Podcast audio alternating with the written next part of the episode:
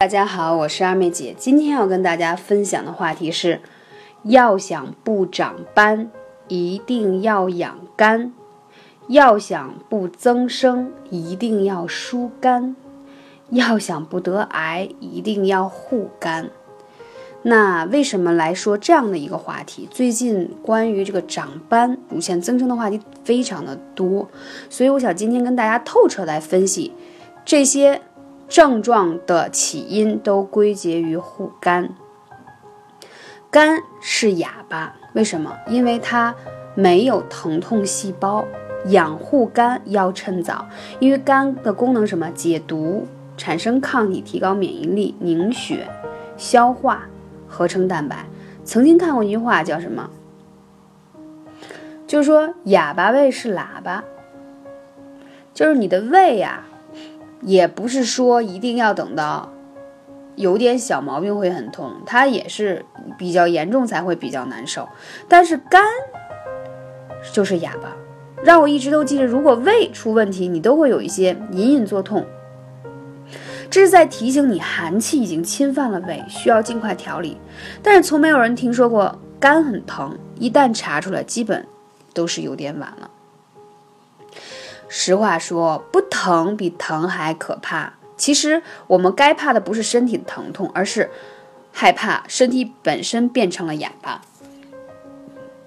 一般而言呀，人体是非常敏感的，如果经络不通，就会出现很多不舒服的信号来求救。而肝是一个不会痛的器官。因为人体唯一没有一个感觉神经的器官，所以我们称之为哑巴。无论它堵成什么样，它基本没有什么反应。那也是我们最大的排毒基地。那肝脏是人体最重要的代谢和解毒的器官，包括人体的胃肠道所吸收的各种物质啊、营养物质啊，都是需要由肝脏来进行什么分解呀、合成啊、解毒。所以，为什么说特别容易污染到我们的肝脏？那为什么容易形成脂肪肝？第一，体内湿气太重，啊，还有第二，吃进去的食物营养成分太高，脂肪太多，所以那出现这些问题，我们要怎么去养护我们的肝？平时就要多注意。第一呢，我们说肝为将军之官，而且主疏泄，就是为什么这么讲呢？就是你的喜怒哀乐，包括你的忧郁、抑郁。焦虑都是跟肝有关，肝是跟情绪有很大关系的。肝如果很正常的运行，你就会心情很好，性格也好，不会有抑郁寡欢，了解吗？就像一个朝气蓬勃的小孩一样。所以，如果你想积极正能量的话，首先你要让肝疏导出来，把这些废物宣泄出去。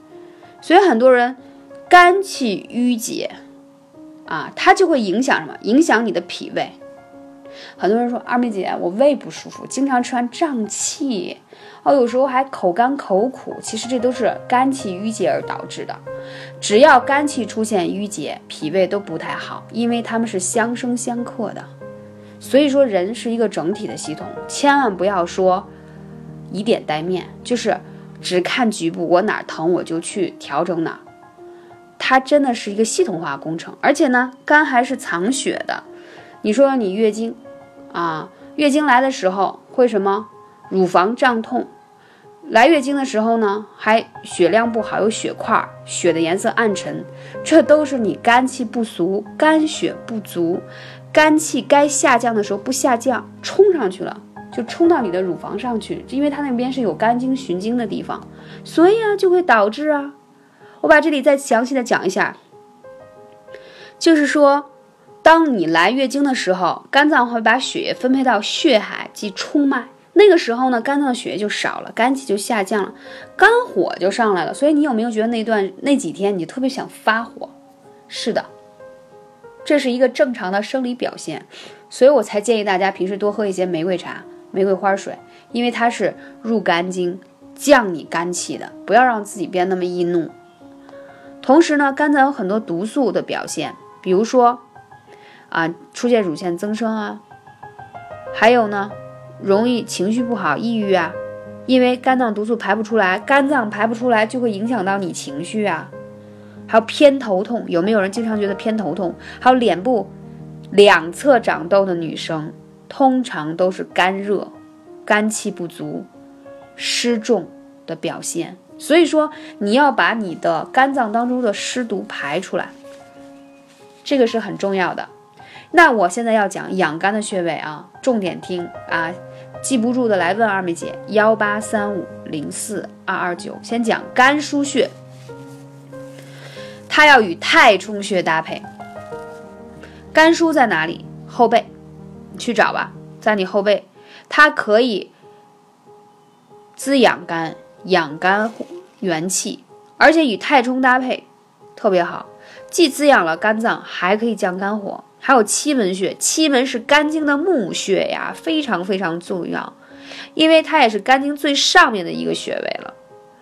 那我们要。去按这个七门穴，它可以具有疏肝活血化瘀，在什么地方？来听的时候，同志们按一下你的肋骨两侧，有没有觉得很痛？是的，气门就在你肋骨两侧这个地方。通常大部分人都很痛，而且你这个地方痛了以后，你就会乳腺增生，而且乳房在月经期就会胀痛，因为它在这里都已经淤结了。还有足三里。它虽然是补脾胃的要穴，脾胃是后天之本，但是你把脾胃这个运化气血的机器保养好，同时会协助好养肝。还有太溪穴，太溪穴呢是肾的源泉，它是肾的原穴。我上次有讲到，大家说那个涌泉穴，一个是。原穴一个是起源穴，不是一个字哦，但是都是在肾经上，所以它都对于滋养肾气、养肝、护肝有很好的作用。因为肝肾是一对儿，要一起来调理。还有刚才太冲穴也讲过了，所以我刚才讲到这几个穴位，对于养肝护肝非常的好。那平时大家可以多做一些按摩，然后配合一些食疗的方式，比如我说到的玫瑰花茶。然后这些穴位呢，很适合的方式是用灼灸的方式。什么叫灼灸？手持艾灸，大力去挥这个火焰，灼在皮肤上，不是烫啊。离皮肤大概五到十公分，着在皮肤上，然后快速拿起，觉得火力好烫哦，对，刺痛，对，这种感觉都对了。或者直接用小筒灸，因为肝脏有很多穴位，它是需要用这种雀啄，我们在艾灸上的一种手法啊，这种方式来去用这种火力去激发这个肝脏上的这个能力。当然，你说如果你觉得这个不好掌握，也可以用艾灸罐或者其他的方式都可以。只是今天在这里进行一个。比较细致的说明，感谢大家聆听，我们下期节目再见。